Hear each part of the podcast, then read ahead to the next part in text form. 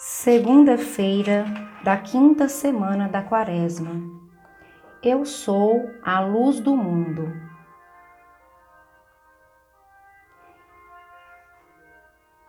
Dirijo-me ao lugar onde vou orar, já na presença de Deus. Leio ou escuto o trecho que vou contemplar, sublinhando as palavras ou gestos que me tocaram especialmente. Faço a composição de lugar, imaginando local, ambiente e pessoas presentes nessa cena contemplada. Peço a graça dessa semana que o Senhor nos ajude a ser instrumentos da paz, do diálogo e da unidade onde estivermos. O Evangelho para a contemplação está em João, capítulo 8, versículos de 12 a 20. João 8, 12 a 20. Jesus continuou dizendo: Eu sou a luz do mundo. Quem me segue não andará nas trevas, mas possuirá a luz da vida. Então os fariseus disseram: O seu testemunho não vale porque estás dando testemunho de si mesmo. Jesus respondeu: Embora eu dê testemunho de mim mesmo, o meu testemunho é válido, porque eu sei de onde venho e para onde vou. Vocês julgam como homens, mas eu não julgo ninguém. Mesmo que eu julgue, o meu julgamento é válido, porque não estou sozinho, mas o Pai que me enviou está comigo. Na lei de vocês está escrito que o testemunho de duas pessoas é válido. Eu dou testemunho de mim mesmo e o Pai que me enviou dá testemunho de mim. Então lhe perguntaram: Onde está o teu Pai? Jesus respondeu: Vocês não conhecem nem a mim, nem a meu Pai. Se vocês me conhecessem, também conheceriam meu Pai. Jesus falou essas coisas enquanto estava ensinando no templo, perto da sala do tesouro, e ninguém o prendeu, porque a hora dele ainda não havia chegado.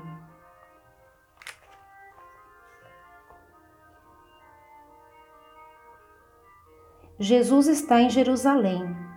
O ambiente está tenso. Os sacerdotes e os fariseus mandaram guardas para prendê-lo.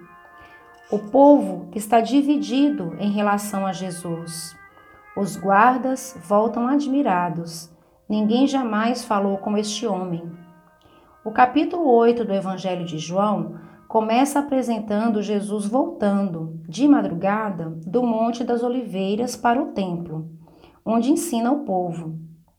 Irrompem de novo na cena os escribas e os fariseus, arrastando uma mulher surpreendida em adultério. Jesus liberta a mulher a quem diz: Eu também não te condeno. Vai e daqui em diante não peques mais. E o evangelho continua no texto que hoje rezamos, dizendo Jesus: Eu sou a luz do mundo. Quem me segue não caminha nas trevas, mas terá a luz da vida. Estou presente na cena e ainda impressionado pela cena anterior, em que Jesus livra a mulher de seus acusadores, sinto que a mulher experimentou que Jesus foi para ela uma luz que a tirou das trevas. Os fariseus não desistem na sua pressão sobre Jesus e exigem dele um testemunho que confirme o que ele está falando. Jesus menciona o testemunho de João Batista, as obras que realiza sempre unido ao Pai, o próprio testemunho do Pai e o das Sagradas Escrituras. Onde está teu Pai? Vós não conheceis nem a mim, nem a meu Pai.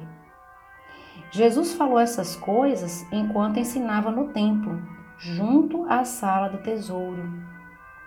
E o texto contemplado hoje conclui: ninguém o prendeu porque a sua hora ainda não tinha chegado.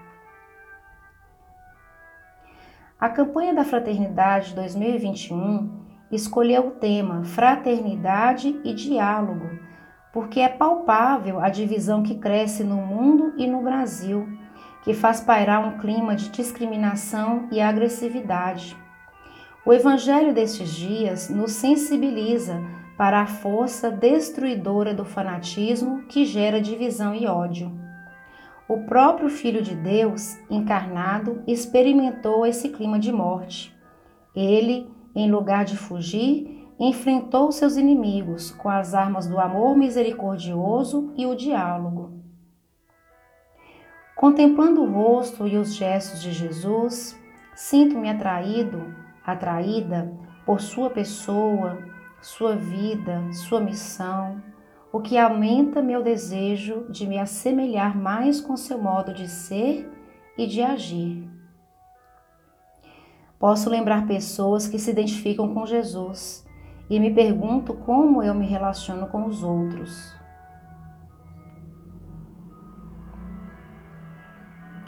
Escuto a voz do Senhor, movendo meu coração, e peço a graça da semana que o Senhor nos ajude a ser instrumento da paz, do diálogo, da unidade onde estivermos. Rezo o Pai Nosso e anoto o que senti durante a oração.